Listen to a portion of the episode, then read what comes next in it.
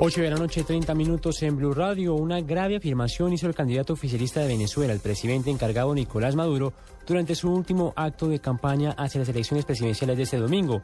Maduro aseguró que fuerzas venezolanas capturaron en la mañana de hoy a un grupo de paramilitares colombianos que con armas y explosivos habían entrado a su país con la intención de atentar contra su vida. Mañana en la mañana, el gobierno venezolano presentará a los capturados, aseguró el candidato. Un ciudadano colombiano murió y otro resultó herido luego de que desconocidos le dispararan mientras iban en su automóvil por una calle del distrito Miraflores en Lima, Perú. La víctima, identificada como César Andrés Montoya, de 33 años, falleció en el hospital de Miraflores tras recibir seis impactos de bala en varias partes del cuerpo, reportó el portal de noticias www.elcomercio.pe.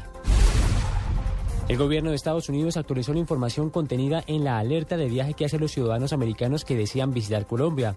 Antes se hacía la advertencia de que los ciudadanos estadounidenses podrían ser víctimas de actos criminales en nuestro país, pero ahora Estados Unidos calificó a Colombia como un destino seguro para sus ciudadanos y resaltó además los progresos que se han conseguido en materia de seguridad.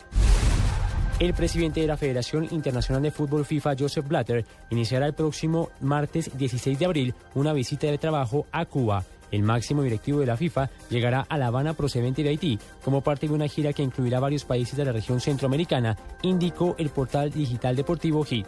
Son las 8 de la noche y 31 minutos. Continúen con la novela.